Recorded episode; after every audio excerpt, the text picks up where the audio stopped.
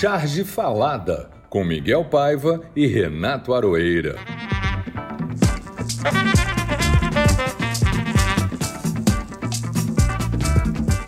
Olá pessoal, está no ar o Charge Falada de número 31. E a palavra do momento é golpe. Golpe para cá, golpe para lá e como uma luta de boxe, vamos nos esquivando, torcendo para não entrar um jab de direita que derrube tudo. Será que vivemos essa ameaça de verdade? Será que 7 de setembro pode virar um 11 de setembro com as torres gêmeas do Congresso sendo derrubadas pelo desejo golpista do presidente, que apesar de tudo foi eleito, repito, eleito pelo povo? Dizem. Se o povo o colocou lá para ele dar um golpe, significa que o povo foi ludibriado, enganado, traído e, sobretudo, prejudicado. Até quando a democracia vai suportar essa violentação? Será que a democracia brasileira é forte o suficiente para resistir a esse ataque e renascer para o bem do Brasil? Mesmo com esse discurso meio gongórico, a situação é grave. E estar atento é mais do que necessário. Tá ligado, Aroeira? Ligado, positivo e operante, Miguel, no jargão dos caras. Mas sobre os vários será que? Vamos assim, vamos pegar a análise do, do nosso especialista em golpes, Michel Temer, como a Daiane tão bem é, categorizou. Ele acha que eles podem até invadir o Congresso numa coisa meio Capitólio americano, mas ele não vê condições para um golpe. Eu desconfio é porque para ele falta um ingrediente fundamental, o vice. Porque o vice atualmente, a gente sabe que o Mourão não é convidado nem para caiar meio fio mais. Ele realmente, ele não faz parte nem para pintar uma arvorezinha de branca, se chama mais o Mourão. Quanto mais para um golpe a favor, que dispensa perfeitamente o vice. Pessoalmente, eu acho que é possível ter um quebra-quebra aqui, outro ali, é, meio na provocação, meio, meio por incidentes e acidentes. Mas eu duvido um pouco sobre o tamanho real dessa propalada insurreição das PMs, milícias e exércitos evangélicos. E, é claro, as milícias rurais. Eu duvido mas eu não garanto, porque afinal é o Brasil, né? É preciso lembrar que para um policial de, de baixa patente é um crime participar de ato político. Especialmente se for uma coisa que violenta, violenta, que degenere, que gere imagens que vão parar na mídia. O resultado para um policial desses, para um bombeiro, um soldado desses, vai ser muito diferente do que foi para o Pazuello. Muito, muito diferente. Ele vai ter uma lição dura sobre contradições e luta de classes, se eu acho, se participar de um negócio desse tipo. O cara pode se ferrar, como aconteceu também nos Estados Unidos. Mesmo que a nossa justiça não seja lá essas coisas, no momento o judiciário tem sido bastante ativo. Lá, aquele pessoal todo que invadiu o Capitólio está sendo processado, todo mundo, um por um, e vários já estão sendo condenados.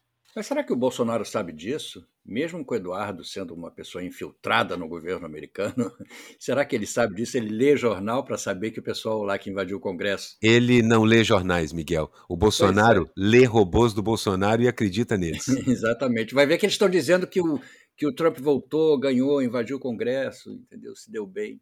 Enfim.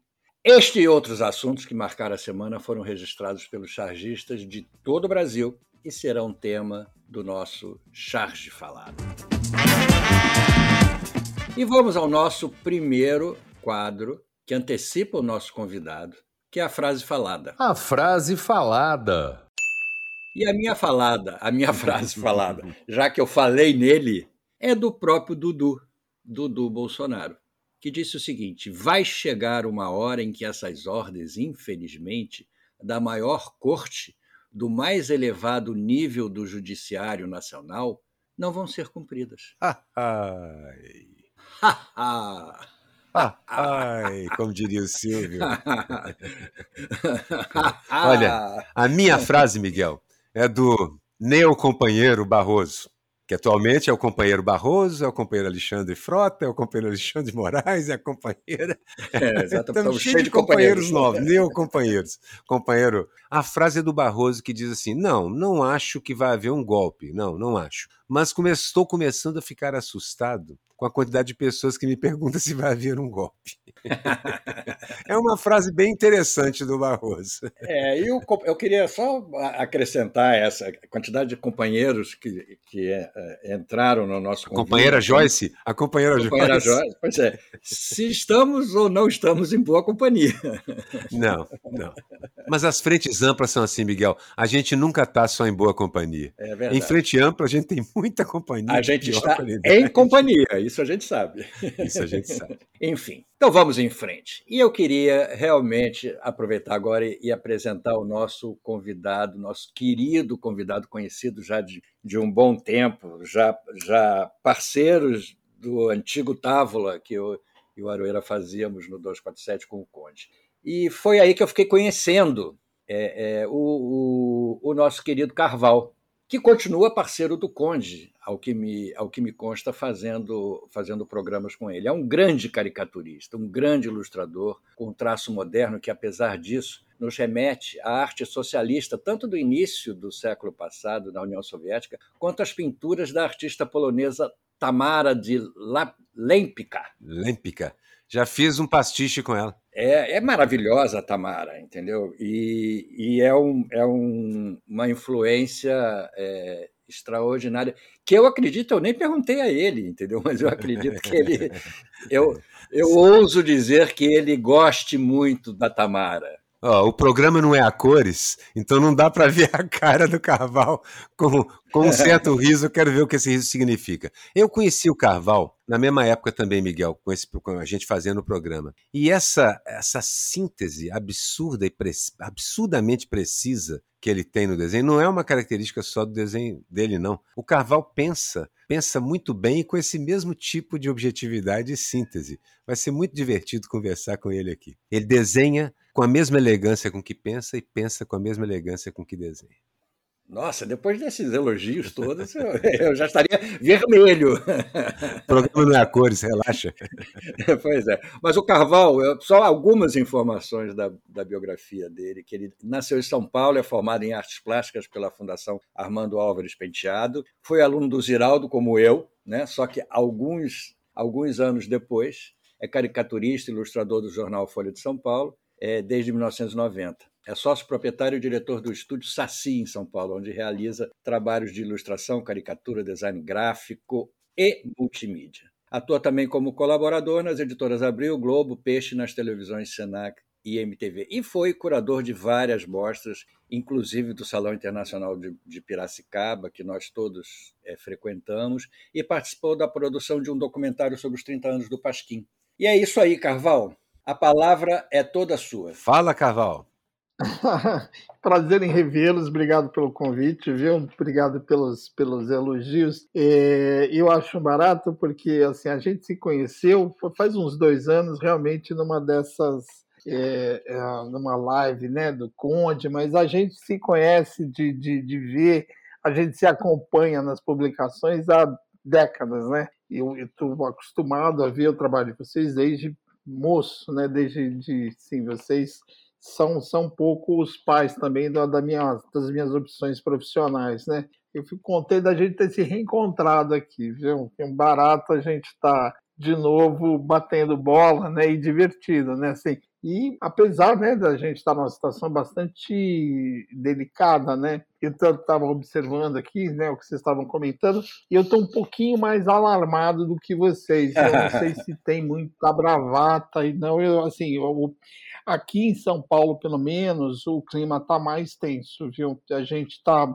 esperando uma confusão feia aí no dia 7 né? Porque é, aí vai ser o campo de batalha. Pois é, porque o, o capiroto vem para cá, né? ele, ele vai sair de Brasília, vem para cá, vai vai estar tá na Paulista e a gente, eu, eu inclusive, né, estou sempre na rua, né, a gente vai para Angabaú, mas eles estão assim, os policiais aqui estão convocando ônibus, estão falando em virem armados aqui para a manifestação, o governador aqui está um pouco acuado, né, a gente está numa situação um pouco delicada. Eu não sei se é, se é só bravata ou se é, é, talvez seja a última cartada dele. Vamos ver onde é que isso vai dar. Tomara que, que esvazie, né? Mas assim, que é uma situação bastante delicada. É, é verdade, é verdade. É, gente... Quem dera, tomara que seja a última cartada, mas não é. Depois dessa, ele vai aparecer com mais e mais bobagens, caso essa fracasse. Eu, eu acho uma coisa assim, eu estou um pouco, eu estou preocupado, assim, vocês estão falando de quebra-quebra, isso daí todas as últimas passeatas, né? Eles sempre embutem ali aqueles, os P2, né, que eles chamam, e aí inventam aqueles, aí vão quebrar vitrine, vão quebrar banco, não sei o que, que todo mundo sabe que é para dar a impressão de que é e anarquia, não sei o quê, e assim, normalmente as, as, as manifestações esquerdas são, são povoadas de pessoas de minha idade, estudantes, então, gente, ninguém vai quebrar nada, né? Mas eles vão, eles vão criando esses fatos. Eu acho assim, eles, eles vão aprontar alguma coisa feia nesse, nesse 7 de setembro. E digo mais, eu tenho medo é, de haver crer, algum tipo tudo de leva violência assim. Alguém vai morrer daqui até o final do ano, acho. Vai ter algum mártir aí, assim. E eu não sei, eu estou um pouco mais alarmado, viu? Gente, já morreu gente, mas não nessas manifestações que impressionam a classe média. Tem morrido com alguma regularidade liderança rural e indígena. Sim, sim. Eles isso é verdade. morrido. Isso é verdade. Então, o que eu quero dizer é o seguinte: há uma, há uma disputa para ver quem, quem assusta mais a classe média, se eles ou a gente. Mas eu tenho a impressão que, apesar de tudo que o Carvalho fala tem muito sentido, realmente há muita gente dentro desse meio com essa disposição, eu ainda acho que isso é marginal. É. Eu digo isso não porque É assim, eu acredite, não é só um wishful thinking, não. É porque, na verdade, vamos ver as últimas manifestações, todas do Bolsonaro, todas sem exceção, elas foram fracassos de maior ou menor grau. Então, a, a diferença, Loira, dessa daqui é, é que é, ela tá mais, ela tem mais tempo de planejamento, viu? Ela tem, ela, ela, ela não, assim, tem menos improviso aqui. E ele tá em cima assim, ele tem um tripé, né, que que tá bem embasado, que são os, tem as, as polícias, né, as baixas patentes, as igrejas evangélicas que estão convocando, né, Parte. e os donos, é, e os donos de, de, de empresas de caminhão não são os caminhoneiros. Sim, Eles adoram passar essa Parte. época que não são os caminhoneiros, né? Parte. São os donos de caminhão. Mas assim, o que preocupa são, são, são assim, essas as baixas patentes da polícia e o, o- as igrejas, que são muito capilarizadas, né? Carval, as igrejas eu até entendo que há uma organização e é muito capilarizada. Mas, na verdade, as associações policiais são menos representativas do que isso. É mais complicado. E eles realmente existe um risco sério que alguns governadores, mesmo levando em conta tudo que você está falando assim, há o receio, porque quando você fala no Brasil em polícia, milícia, tanque, golpe, sempre dá paura. O Brasil é um país onde você não pode dormir tranquilo, como na charge genial, genial do, do, do, do Dahmer, né? Assim, o cara não relaxa. Não há como relaxar, é o Brasil. Mas eu, cara, assim, não é que eu esteja sendo otimista, mas eu vejo, não, não tô vendo as condições. Eu acho que tem um pouco de basófia, tem um pouco de bravata, tem algo de real, sim, e continuo achando, esse é um problema sério. Porque a gente está deixando o Bolsonaro se instalar em pequenas cabeças de ponte, que ele chega lá, fica, ninguém vai lá e tira ele. Mas eu tenho visto que os tribunais têm atuado. Eu fico imaginando, mesmo que haja uma bagunça no dia 7, começo a ver um montão de processos contra as pessoas que participaram disso. Só vai sobrar para a gente na esquerda, especialmente se a gente estiver perto dos acontecimentos. Por isso eu defendo a presença nas ruas no dia 7, o grito dos excluídos é, um, é uma coisa que a gente faz muito antes deles, mas com uma certa distância deles. Porque eu não quero ser envolvido nas bagunças deles. Não quero ser envolvido. É, o que vai acontecer aqui é que vão ter duas manifestações, né? Vai ser uma na Paulista e uma na Gabaú, que é para onde vão as esquerdas. E tem, tem É onde a esquerda vai apanhar, inclusive, porque o Dória proibiu. Então ele tem um argumento legal para poder bater. Ma- Mas aí é que tá. Você vê que a situação, desculpa, é, é, assim, porque ele não sabe até que ponto ele tem controle da, da polícia. Tá difícil, viu, cara? Ele vai, quem é que vai bater, né? Assim, não, não sei, não sei. A polícia vai bater de qualquer jeito, né? Mas Vai. Eu- assim, a gente vai ter que passar para o próximo assunto, e essa é uma discussão que rende no outro programa, mas o seguinte. Nós temos que ter em conta que parte do processo deles é governar pelo medo, seja de coisa real ou não. E eles, de certa maneira, tiveram sucesso numa parte dessa, desse empreendimento agora, porque eles assustaram uma parte de nós, de certa maneira. Porque há motivos? Há, mas há muitos motivos para uma análise mais fria você perceber. Está difícil fazer isso. É melhor a gente se preparar. Eu acho que vai ser um grande teste. Vai ser um Eu grande teste. Não temos É um como grande escapar teste, dele, entendeu? Eu não consigo ver uma insurreição policial sem organização. Consigo. O Brasil realmente não é a Bolívia. E havia uma organização policial que não há aqui. Milícia e polícia lá. Mas vamos, vamos ver. Vamos em frente, vamos em frente. Vamos, depois a gente continua esse papo trágico. Vamos lá. Passar para o momento Narciso. O momento Narciso. E eu vou começar pela minha, porque a minha é uma homenagem, é quase uma charge histórica. É uma homenagem a um grande. Quer dizer, eu fui muito mais parceiro dele do que ele meu. Eu trabalhei com o Veríssimo durante 10 anos fazendo o Ed Morte e foi, um, para mim, uma aula espetacular, entendeu? De, de parceria e de tudo. E eu achei essa semana a CPI, principalmente num, num dos dias, na, na quarta-feira, eu achei a CPI, assim, na quarta-feira da semana passada, achei a CPI fantástica. Eles tinham documentos na mão e tiravam papéis e estavam munidos de, de informação. O Randolph, cheio de informação e questionando o interrogado. Achei que parecia ali uma sessão de tribunal. E eu achei que o Ed Morte estava trabalhando para eles, entendeu? Como, como informante, é, é, indo atrás da investigação. E aí fiz uma charge que é o Ed Morte, aquela cena clássica dele saindo da porta do escritório dele. Na janela está escrito CPI da Covid, investigação, e ele dizendo: Meu nome é CPI, CPI da Covid, fazendo um pastiche com a frase dele: Meu nome é Morte é de morte. E, e, no chão tem o ratinho Voltaire dizendo: e o meu é Voltaire, vou até o Planalto e já volto. Porque o Voltaire. Que, aliás, é um personagem. É, dizia assim, o, o Voltaire, Voltaire, é um personagem, é um personagem, dizia assim: é. é o Voltaire, eu vou, eu vou sempre embora, mas sempre volto. ah, eu fiquei na dúvida, na minha charge narcísica aqui, é, entre duas charges. Uma mais antiga e uma que eu ainda não publiquei, que provavelmente eu vou publicar assim que tiver tempo depois de, do programa aqui que eu acho que, eu, a que eu vou usar como minha charge narcísica. É, Chama-se A Condução Coercitiva do Brasil. E é um trator, com o Bolsonaro dirigindo, puxando uma corda que está amarrada na parte de baixo do mapa do Brasil, e ele sendo arrastado. E aí, na terra, você vê o Rio Grande do Sul já enterrado na terra, igual os pés se enterram enquanto alguém é, é arrastado contra a própria vontade, sim, sim, é. enquanto tenta resistir. É, independente de ser ou não uma representação da realidade, eu acho que representa bem a conversa que nós tivemos. A gente tem conseguido pautar, desde que o Lula voltou ao cenário político, a gente tem conseguido pautar de novo a política. Voltamos a definir a pauta. A pauta bolsonárica ficou restrita a eventos laterais e à estupidez habitual dele. Mas, com essa coisa do 7 de setembro, Bolsonaro voltou a dar as cartas na pauta. Então, de certa maneira, a gente está sendo arrastado contra a nossa vontade para um confronto que não existia e que não havia. Esse confronto só interessa a eles. A charge diz respeito mais ao fato de a pauta na mão do bolsonarismo é uma condução coercitiva. É verdade. A gente vai sendo arrastado é uma grande sacada, uma grande sacada. E qual, qual foi a sua, Carval, a charge do, da sua própria lavra?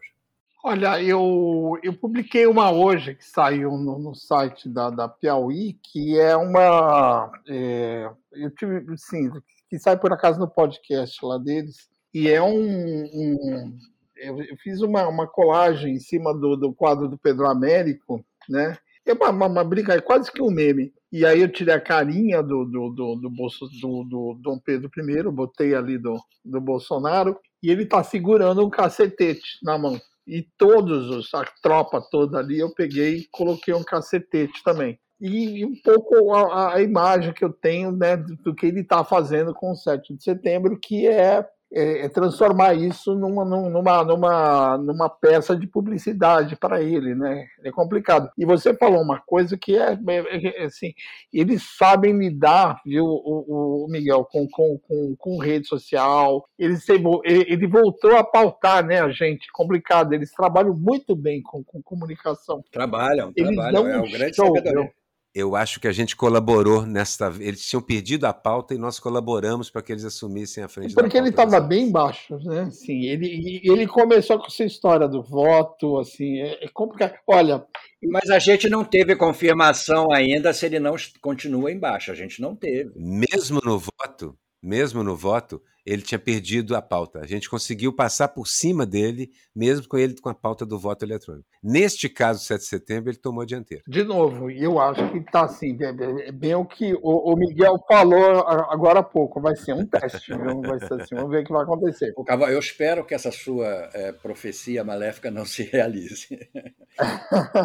eu acho que é sempre, cada dia, Carval, é um teste. O Bolsonaro deixa nós todos tinindo por causa disso. Cada dia é um teste, aquilo que chama de teste de esforço. Eu, quando eu estudei engenharia, no laboratório, você pega uma barra e começa a torcer ela devagarinho, uma barra de aço e começa pra a ver até onde ela vai. É, é. Para ver até a hora que ela faz tong e, e rompe num, com uma certa, um certo corte padrão que funciona desse jeito. É isso que nós estamos vivendo, mas também nós estamos, é o que eu falei, nós colaboramos para que ele assumisse essa pauta. Não era para ser a pauta dele, era para ser a pauta do grito dos excluídos e a razão dela existir.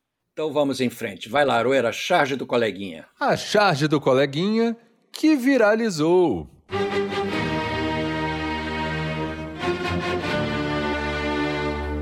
Então eu vou, eu vou comer, eu vou, eu vou, eu escolhi duas essa semana. Eu vou começar com a outra, que é uma do J Camelo que eu não pude não deixar de, de separar aqui, que é maravilhosa. É um caixão do, do Olavo Forever, está escrito em cima com uma com uma coroa de flores, e dois daqueles personagens maravilhosos que o J. Camilo desenha, e um dizendo para o outro assim: não se impressione, ele ainda não perdeu o hábito de espalhar fake news. E no, do caixão vem a voz assim dizendo: tô vivo, tô vivo, tô vivo. É, parece que é uma, uma conversa sobre isso, né? Que a, a filha dele andou comentando que não sabe nem se É, exatamente, que não sabia se ele estava morto. E aí eu passo para a minha charge mesmo que eu tinha escolhido, que era da Carol Cospe Fogo, nossa querida, que a gente já até entrevistou aqui. E é uma charge é de uma família, moradores de rua, deitados em cima de um papelão e cobertos por uma bandeira do Brasil, fazendo uma espécie de cabaninha. E ele o, e o homem dizendo assim: quem diria que aquele vem para a rua significava isso? A Carol é uma querida amiga, uma super cartunista e chargista. Ela tem um daqueles desenhos invejáveis que tem de tudo. É bom pra caramba, é eficiente para Dedel e é muito elegante. Aliás, isso me leva à minha charge do coleguinha, porque tem as mesmas características de um outro querido, querido amigo, esse de décadas, que a Carol é jovem, eu conheço há pouco tempo, mas o Lor de que pensei, eu pensei uma charge genial. Vocês podem achar que esse programa aqui é uma ação entre amigos. É Mas é. Uma pessoa já chega aqui amiga ou sai daqui amiga. Não tem outro jeito. Inimigos, inimigos a gente só critica. Não, já tem, já tem, já tem os inimigos nossos mesmo. E a charge do Lore é uma charge que eu acho muito bacana, que é o seguinte, é um caminhão do agro carregado do gado bolsonarista, que são aqueles, aqueles transportes de gado vivo, uma coisa crudelíssima, crudelíssima. Só que esse gado é o gado bolsonarista que fica comentando as coisas. E tá lá, vamos quebrar o STF, o agro, bandeira do Brasil, parado por um carro de polícia no primeiro quadro. E o policial pergunta: "Vocês sabem que isso é ilegal e contra a democracia?" No segundo quadro, a mesma cena e respondem do caminhão: "Sim." No terceiro quadro, a, a viatura policial servindo de abre-alas para o caminhão enquanto se dirigem a Brasília. a Brasília. Isso é, é, exatamente o que o Carval disse, que pode, que ele teme que aconteça. Você vê o Lor compartilha um pouco do seu temor, na verdade. É momento de, de, de tomar cuidado, eu acho. Vamos ver. Né? Aliás, o Lor, é, o Lor é um daqueles convidados que a gente gosta de trazer, precisa trazer mais, porque ele tem mais, ele tem mais ou menos a nossa idade, e dele não, porque a gente já ouviu tanto aqui. Vocês são nossos Ele é mais velho do que eu. São nossos ídolos. Nós seguimos vocês. dá uma, é, dá uma sensação Isso de me lembra, já passamos. O Ziraldo perguntado: Ziraldo, quem é mais velho, você ou o Jaguar? Jaguar, Jaguar é muito mais velho. Jaguar é dois meses mais velho do que o Ziraldo. Jaguar é muito mais velho. Exatamente. O Jaguar é Jaguar, não, Jaguar é bissexto, né? Essa bissexto. história. Ele, ele, ele, na verdade, é. Jaguar deve ter uns 17, 19 anos, anos cara? É o que o Aruera diz de mim. Ele diz que eu sou eu, muito eu mais nunca velho disse ele, isso. Mas eu, mas eu sei que você pensa. Aí vamos para a nossa. Ah, não, a sua, né? Você, a charge do coleguinha Carval. Olha, eu vou. Eu, você sabe que eu, eu gosto muito do trabalho do Gilmar, né, que é um cara que é muito muito atuante na, na, nas redes. E eu vi um desenho dele que acho que nem é muito muito novo, mas eu não tinha visto e que foi em cima de um de um de um acontecimento que é o um menininho que está assim, você tem a cena e que você tem, né, ele está olhando, né, na, tem ele uma mesa, um retrato visto de trás e, assim, o retrato, provavelmente a foto, provavelmente não, a foto, né? A gente subentende que é a foto da, da avó dele, que morreu. E o menininho comentando: pô, avó, não doeu, a vacina não doeu nada. E aquele tipo de comentário, aquele, sabe assim, que é doloroso, né? Que a gente sempre acha que o humor ele tem que ser engraçado, mas não, né? Assim, a gente, ele cumpriu uma tarefa ali dolorosa, né? De dizer como, com que, que tragédia a gente está vivendo, né? O desenho é forte, ele é caricato, né? Assim, tem aquele poder todo, mas é uma narrativa muito triste. Sabe que não saiu é, da minha é cabeça esse desenho. Sabe, eu fiquei meio tocado. É verdadeiro. Muito. Eu, eu conheço é, o desenho. Eu fiquei, não é novo, eu acho que é o fato, é um inclusive, assim, eu não tinha visto o desenho, desenho. Eu, eu vi acho que anteontem. Eu vi recentemente também, eu vi recentemente. Eu vi recentemente, eu não sei se era novo, mas ele voltou às, às redes nesse momento. Eu vi há poucos dias também. Achei lindo. Nossa, lindo, muito bonito. Muito forte, muito forte. E essa charge do coleguinha. Ótima charge do coleguinha. Então vamos adiante com a nossa charge histórica. A charge histórica. A minha é uma charge da Laerte, que é a nossa outra campeã de audiência aqui, porque realmente ela nos fornece material para o programa direto. E é uma charge fantástica que fala da nossa história, né? da história passada e a história que nós estamos vivendo hoje. É o quadro do Pedro Américo sem os personagens. Os personagens estão todos escondidos atrás da colina Tá só aquela carroça com a vaca também escondida. Atrás aquela, dela, carroça de troco. É aquela carroça de troco, tem gente dentro do rio, Ipiranga. Todo mundo escondido. Todos com olhar assustado. Assustados. E a frase é: vem aí o 7 de setembro. Já só isso. Acho que representa bem o que o Miguel estava dizendo, é um teste. É, é exatamente. O que será que vai acontecer? Dom Pedro vem? Enfim. Eu também escolhi uma charge, que aliás já veio, já esteve aqui. Eu escolhi ela de novo, porque ela, ela é tão boa para o momento, mas tão boa para o momento que está vindo aí, e talvez reflita um pouco mais a minha visão do, das coisas. É um clássico pastiche, uma foto potoca do Jaguar, onde aparece o quadro de Pedro Américo e o balão onde, onde Dom Pedro diz: eu quero mocotó. Aliás, esse, essa colagem, eu quero mocotó. Essa colagem causou um problemaço, né, Miguel? Exatamente. Causou um problemaço. Pelo menos foi a justificativa que eles tiveram para botar todo mundo em cana. Daquela eu me lembro perfeitamente é, dessa, é. Eu escolhi uma segunda, Miguel. Se você me permite, uma segunda charge histórica só queria antes dizer que essa charge que você escolheu a primeira, do Pedro Américo, ela é duplamente histórica, né? Porque ela, ela é, é duplamente histórica. Ela é da história do Brasil e ela é da história do Pasquim, da história do jornalismo. E é também uma charge daquelas em que a gente é, para a charge na beirada da estrada e deixa ela ali, e o Brasil vai passar duas, três, quatro vezes por ela ali, a mesma charge.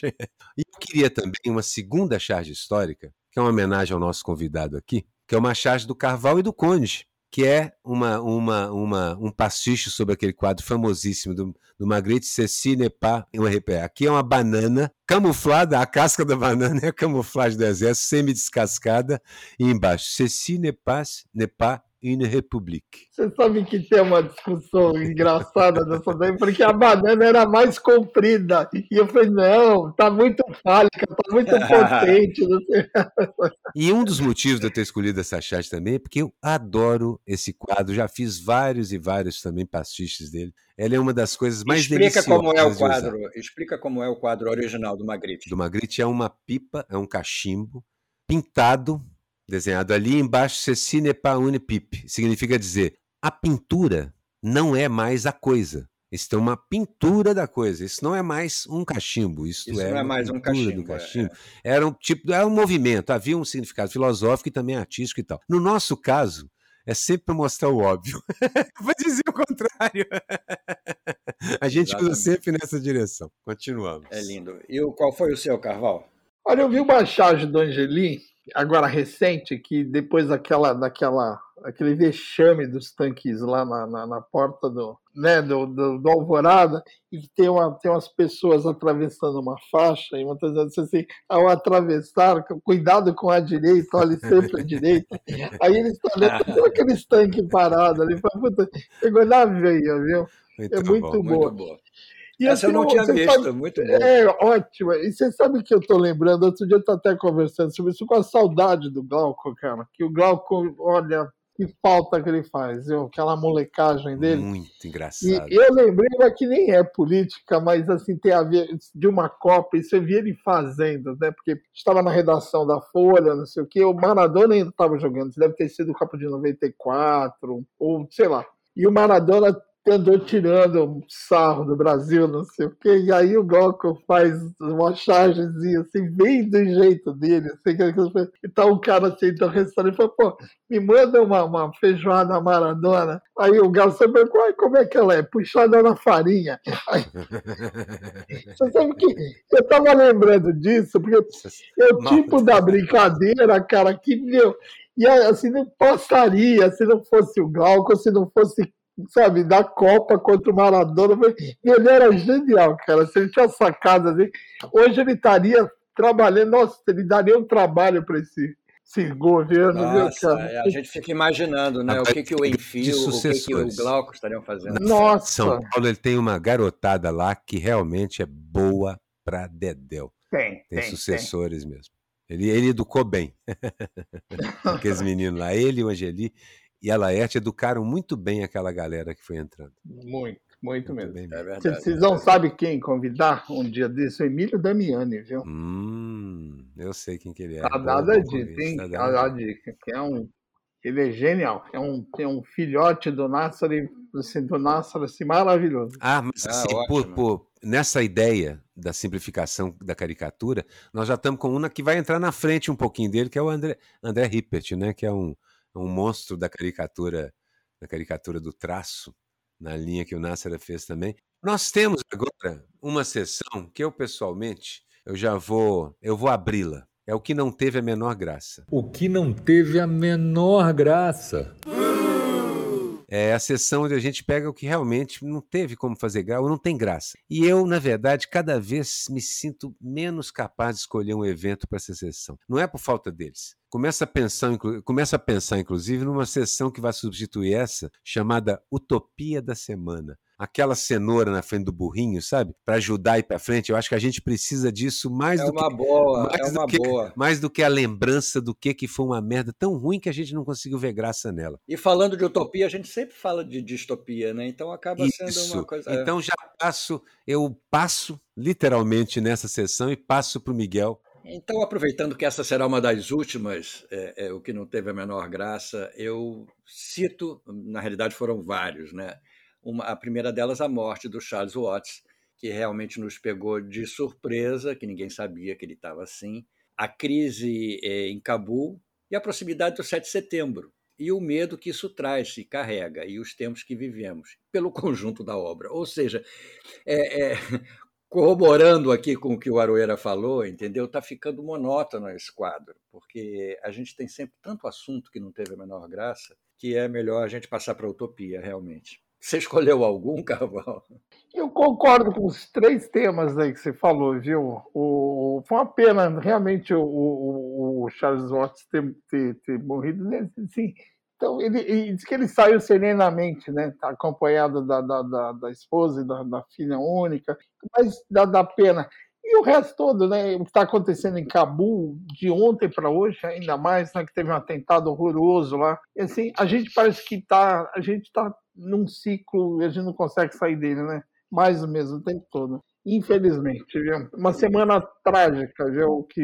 Eu gosto de contar aqui, já contei alguma vez, a história de um amigo, um antropólogo, cientista político português, que diz assim: eu não quero ficar preso ao século XIX, aos pensadores, eu quero avançar, eu quero buscar um pensamento mais arejado, que seja mais moderno, mais, mais contemporâneo, mas não importa sobre que problema eu me debruce, a culpa é sempre da porra do capitalismo. Então, tenho eu que voltar para o século XIX, pegar Marx e dar outra relida, porque, infelizmente, tudo isso, Cabul, tudo isso que nós estamos vendo aqui no Brasil, todo o trumpismo, a ascensão do fascismo, a culpa é da porra do capitalismo. Eu queria até citar o Fernando Moraes, que essa semana, semana passada, falou isso. Ele estava comentando alguma coisa e disse: Escuta, ninguém mais vai falar sobre a luta de classe, não. É, é Acabou a luta de classe. A culpa dessa porcaria. Bom, a gente tem uma sessão que aí já é bem mais divertida de fazer. A gente gosta muito dessa e da próxima, porque é o bundão da vez. O bundão da vez. Miguel nem tem graça. Ele tem um bundão que é automático, é um bundão permanente que está pendurado eu lá. Aperto o botão e ele entra. É, eu, vou, eu vou começar essa sessão dessa vez descrevendo uma charge que eu fiz. Por quê? Eu acho, considero que o bundão da vez deve ser otorgado a todos os envolvidos no processo do Nevermind. O processo que o, o bebê está movendo. Com os argumentos do advogado são engraçadíssimos, está movendo contra todo mundo por causa da capa, alegando inclusive pedofilia e utilização sexual de um bebê. E eu, na verdade, acabei desenhando a capa do Nevermind, só que eu coloquei o, o, o, da nota de 100 dólares, né, que é o Benjamin Franklin, né? Benjamin Franklin é o bebê que está nadando atrás de uma nota de 100 dólares, com o Benjamin Franklin ali. E coloquei, em vez de Nevermind, o nome da, do, do disco é Business as Usual, Negócios como de hábito. Então, até, até preferi, é, resolvi descrever essa charge aqui, porque os meus, meus bundões da vez são esses caras todos, porque esse garoto, esse bebê, cresceu, aproveitando-se ou não disso, cresceu com isso. Isso é parte da circunstância que o envolve. E num determinado momento da vida isso foi útil, ele gostou, deu entrevista falando, em um outro, e aí chega um advogado e o convence, e agora ele quer 150 mil dólares de todo mundo, de cada um dos envolvidos, de cada membro da banda, dos diretores da companhia. É, dá quase 2 milhões de dólares. Né? Dá 2 milhões de dólares. Eu, sinceramente, vejo nisso assim, sim, nada nada errado. Dentro do capitalismo isso é perfeitamente moral, porque é só buscar o dinheiro que Ligando com a frase também. lá que a gente falou mas, antes. Né? É, mas pensando no, no que que o, o autor da música, no que que o movimento que, que, que começou isso tudo, no significado, na crítica ao capitalismo, que era a capa do disco, eu acho que eles merecem todos o bundão. É, eu queria só complementar aí, dizer que, bom, essa capa é de um disco do, do Nirvana, porque você falou e não falou Nirvana, do grande é, banda. É Nirvana, claro, exatamente, grande, grande banda. Grunge. Grunge Nirvana. E é engraçado porque ele alega é, exploração sexual e tudo, mas o advogado deixou escapar que todo mundo ganhou dinheiro nisso, menos ele. menos do menininho. Ele disse que não ganhou nada, mas os pais receberam padrão 200 contos é, pela pressão, é, pelo uso da foto. Ele tinha 10 meses. Tinha 10 meses. Mas enfim, vamos lá, o meu, meu bundão. O meu bundão, como sempre, toda semana, em primeiro lugar, o senador Marcos Rogério, que, aliás, estava ausente nas últimas sessões da, da CPI. Depois, o presidente da República, que gastou dinheiro e tempo do povo para tentar impetrar um impeachment no ministro Alexandre de Moraes. Esse aí é realmente a atitude de um bundão. No companheiro ministro Alexandre de Moraes. companheiro ministro Alexandre de Moraes. Os neocompanheiros da gente aí. Exatamente. Placa, o seu bundão. Cara, você pode, posso, posso fazer uma autocrítica, porque acho que o bundão da semana, eu, eu assim, posso falar de mim, não? Que aconteceu uma coisa tão... Pode, mas é vai ser uma novidade. Não, mas assim, sabe o que acontece? Eu passei alguns dias pesquisando o que, que é, raios é a tal da criptoarte, e não sei o que, e NFT, e sabe, uma coisa que estava passando meio ao largo. E aí eu estudei, não sei o que, eu nunca, assim, e cara, eu tomei uma tirada de sarro do meu filho de 10 anos, Pô, rapaz, esse troço a gente já sabe desde o ano passado. Você não sabia de nada disso? Eu falei, não. Cara, você não sabe falar nada. Eu falei, caralho, que besta que eu fui. Então, eu assim, ele me tirou um sarro outro dia, cara, valeu então, viu? Só por causa de, porque não é questão de mercado e que a arte está desmaterializando e não sei o que. Vocês já ouviram alguma coisa a respeito dessas artes? Claro, então, mas... Cara, aí eu, exatamente, mas eu me senti, eu falei, sabe, besta, idiota, otário. então, eu vou me colocar por uma questão, assim, porque ele, ele tirou o sarro da minha cara, valeu então. Olha, eu parece o dia que eu cheguei para minha filha e falei, pô, descobri um negócio chamado popcorn onde você assiste tudo que é filme, ela caiu na gargalhada. É, meu filho também. Cinco ou seis anos. Eu acho barato isso. E o desgranhetinho tem 10 anos. Quero ver, porra, filho. Você me falou isso antes, meu? Muito bom. É muito Eu queria fazer uma menção especial ao ministro Queiroga, que disse há uns dias atrás que é, repetiu que o uso de máscara é uma violentação da liberdade do, do cidadão e que a exigência de passaporte também é um absurdo. Quer dizer, eles, eles, eles são os democratas, né? Como eles defendem Olha, a liberdade do cidadão, é impressionante. O Queiroga. Queiroga. Foi bom você ter lembrado, porque eu acho que ele merece uma citação de bundão sim, que bateu continência numa cerimônia militar. Todos os civis que estavam lá olharam meio de lado para ele. Aqui, e acho que os militares um também. Foi um mico. Deu continência tremendo mico e tremendo bundão. Não, não, o que foi muito citado agora é esse, esse da, da, da educação, né? Esse é outro também, né? Ah, sim. É, eu gosto de dizer que ele, assim, no Brasil nós temos, por exemplo, o ministro da Cultura é contra a cultura, o, ministro, o secretário, o ministro da Educação é contra o ensino. Não, esse aí, é olha, pronto, olha, esse, esse me suplanta. Tá que pariu. Pagando mico. Eu vou, eu vou eleger o, eu vou eleger o Queiroga o mico da semana, não tem dúvida. Ele foi realmente mico pela obra também, pelo conjunto da obra, e por ter terminado batendo continência para o Bolsonaro. Essa é a cereja do, do Sander, né? Essa, bater é. continência numa, é. numa, numa cerimônia militar, para os civis olharem de lado, o que, que é aquilo? o que, que esse cara está fazendo? Qual foi o seu, Aroeira? Olha, o meu mico é um mico assim, eu achei muito, muito engraçado. A XP Investimentos merece o mico da semana porque chamou o Guardiola para dar uma palestra motivacional e levou um fuck de capitalismo nas fúcias, porque o cara chegou lá e começou dizendo assim: não concordo nem acredito em ganhar dinheiro dormindo. Para mim, dinheiro se ganha trabalhando. É o trabalho que produz dinheiro. E a partir daí, desancou o mercado. Eu imagino que o rapaz que contratou o Guardiola, que chamou o Guardiola, que teve a brilhante ideia de chamar, esteja perdendo, pensando assim: lá se vai meu bônus de fim de ano aqui na diretoria da XP. E olha que o bônus é grande sempre. O bônus é grande. É. Você sabe que a XP foi, foi chamada de comunista, né? Porque saiu uma, uma, uma pesquisa em que o Lula está lascado na frente, né? O pessoal. É, eles estão querendo refazer aquela pesquisa. É, você sabia é. disso? Tem uma carta aí de uma, de uma é. acionista falando de já seguiu. Porque o Lula está na frente na pesquisa? É. Estava é, muito é, na frente, estava é. muito na frente. Aliás, bom, não tem utopia que a gente não podia falar das de... coxas do Lula, porque pode, fez um puta sucesso, né, cara? Assim, assim, eu... Por outro lado, né? Eu poderia ah, dizer que a frase da semana seria pode essa assim. Ciro Gomes contrata o João Santana para marqueteiro. Lula tira uma foto com as coxas de fora e não se fala noutra coisa no país inteiro. e o pior que é verdade, né? Tem, tem uns vezes, tem, tem, tem, tem o Bolsonaro de sunguinha e o Lula ah, é um barato, viu, cara? O Bolsonaro de é. O meme que viralizou.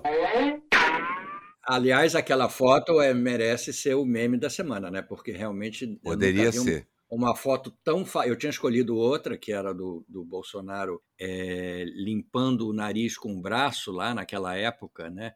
E a, o texto dizia assim: atenção, imagem forte, entendeu? E, e o... Mas acho que essa também pensei nela, essa que você está citando, que é o, o colchão duro do Lula Porra, e a rachadinha do Bolsonaro. E aquilo ali veio uma frase também, depois dessa, dessa foto do Lula, que diz assim: definitivamente Lula não é um coxinha. É, definitivamente não é coxinha. Eu escolhi um meme que também não é exatamente político, mas é uma homenagem ao Charlie Watts que se foi. É um clássico, é um meme que volta e meia circula, porque é uma foto do Kate Richards com aqueles nós dos dedos cheios de artrose e artrite, segurando um cigarro, enquanto sorri, e embaixo o texto que diz: especialmente agora, depois da morte do Charlie Watts, né? Temos que começar a nos preocupar com o tipo de mundo que iremos deixar para o Kate Richards. Esse é meme que volta e meia aparece, eu adoro esse meme. E a cara dele, a cara dele, com aquela. Ele tá de pirata, é o pai pirata do, do, no, no naquele com filme. Com as marcas do tempo. É verdade, Dodô do, do Piratas do Caribe. Piratas né? do Caribe. É Essa, essas marcas do tempo que ele tem são verdadeiros canyons né? no, no rosto. É Ali um dia passou um rio.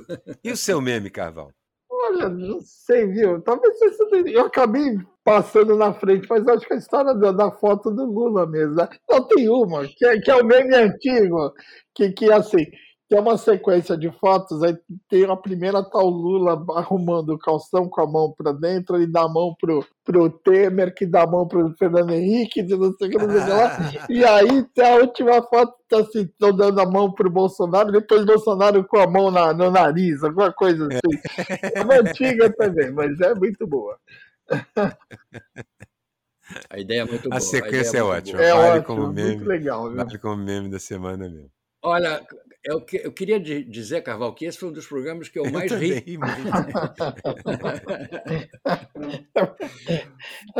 foi muito divertido, a gente deu risada, entendeu? Nem parece que a gente está fazendo o programa, parece que a gente está conversando, está faltando realmente a cervejinha ah, virtual. É, né? Sim, gente, coisa de... Uma dessas, a gente vai fazer Exatamente. esse programa ao vivo, quando for... Vamos fazer é, esse vamos, programa ao vivo. Vamos, daqui, a pouco. daqui a pouco. Daqui a pouco. Com máscara e escambau, mas vamos fazer, porque é muito divertido mesmo.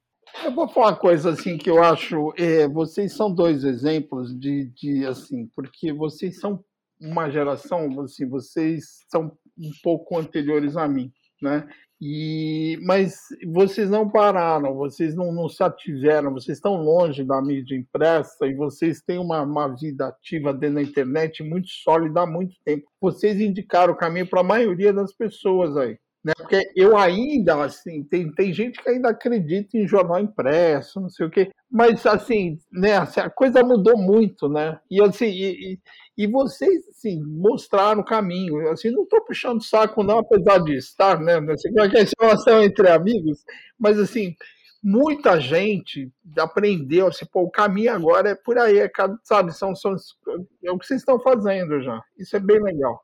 Já havia um cartunista um italiano, eu esqueci o nome dele, que antes da internet virar a potência que é, na verdade é o seguinte, ele, é, ele era muito anti-Berlusconi, e naquele momento que o Berlusconi dominava foi, foi, foi o poder na Itália, ele foi demitido de todos os jornais, a imprensa era toda do Berlusconi praticamente, e ele então começou continuou a produzir as charges, de uma vez por mês ele publicava um livrinho com 30 charges publicava um livrinho, e ele acabou vivendo disso, cresceu o negócio e virou, não um Deus, não é que ele ficou rico, mas ele vive confortavelmente disso, antes da internet. De certa maneira, nós estamos reproduzindo com a facilidade da internet isso.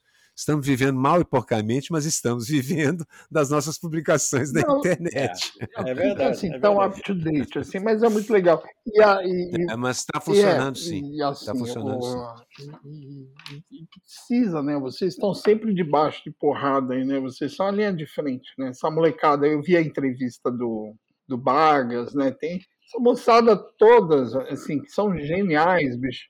Mas, assim, é, eles são tecnicamente impecáveis, mas, assim, eles, o ofício do chargista, né? Quem, quem ensina são vocês, né? O Arlaerte, não sei o quê, sabe? Assim, que é aquela coisa do dia a dia, né? Assim, então, é um bom momento para a charge, eu diria. Um bom momento. É, Nós estamos é. vivendo um bom momento. É um momento péssimo para o país, mas é um bom momento para a charge. O Miguel tem feito duas, três. É, é o Damer. É. é podia. O Damer é que diz isso, né? Preciso lembrar, ele é importante dizer, é preciso lembrar que um país bom que um mundo bom para chargistas é péssimo para a vida humana. é verdade. A verdade, a verdade verdadeira.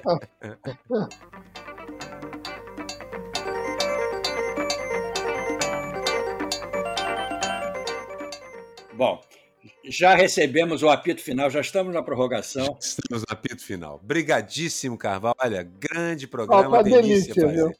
Delícia, obrigado a você aí. Enfim, o Chás Falado é um produto da Rádio Garagem, o estacionamento do seu podcast. Tem a direção do Edson Mauro e a edição final da agência Miragem. Até a próxima, gente. Tchau, tchau.